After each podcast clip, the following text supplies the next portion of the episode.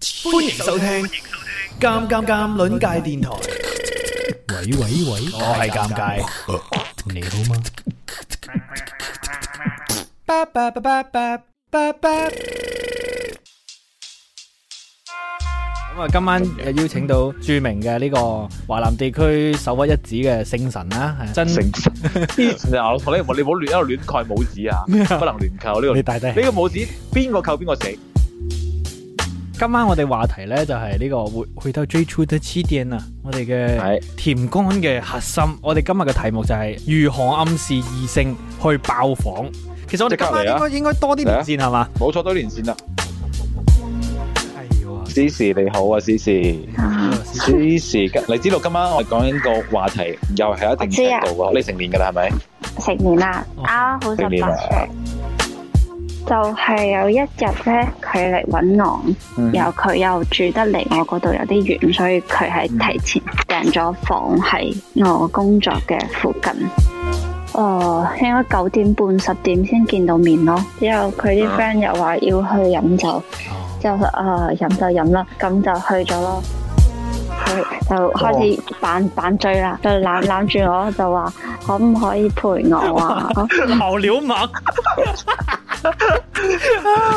啊！流料猛，好哎笑我係覺得嗱，我純粹覺得你冇準備嘅啫，我係唔覺得佢冇準備咯。喂老實跟住就上樓，然後佢真係嘔咗，佢就喺廁所嗰度嘔。跟住料啊！呢啲咪呢啲真係反套路，我第一次聽咁 樣同人上房。叫佢換衫先去瞓。咁佢就問我話介唔介意佢除褲？我覺得佢係做咗充充分嘅準備，我覺得呢個就係佢要嘅劇本嚟嘅。點睇咧？咁咪咁咪就係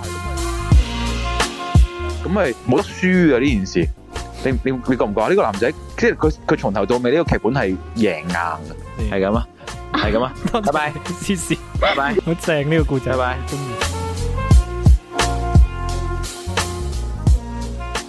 點稱呼你？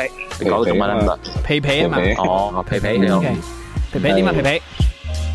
即係我女朋友啦，就前嗰排就比較撩得下啦，比較撩得下我啦咁樣。咁誒、呃未發展嘅時候咧，咁有一次就即係過去揾佢，嗯誒訂咗間酒店係近佢屋企，係啊，咁咁係即係想話可唔可以減少少少嗰種防衞心，啊睇下有冇機會可以上嚟酒店坐下咁樣嘅。就就其實原本係諗住飲檸茶咁傾下偈。喂，大佬，喂，你係咪就係阿你係咪就係阿思琪個男朋友啊？皮皮，你係咪就嘔嗰條友啊？喂，你你嗰個而連家海褲你一模一樣 嘅喎，你講你講，我哋自你己就係你一個有回條友係答，嘛？你佢講咗 咩？就係你啊！我啱啱彈機。黐線，我真係未試過啲咁嘅情況出現，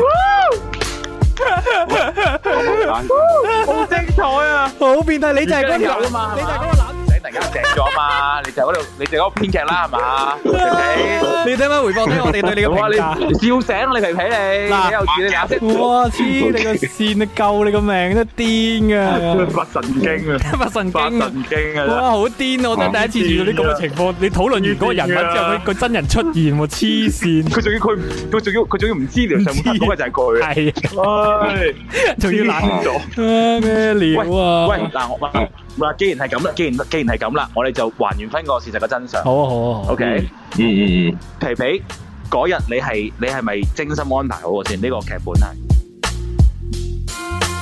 想收聽本期節目嘅完整版，點擊為何深夜總是悶最新一期節目呢？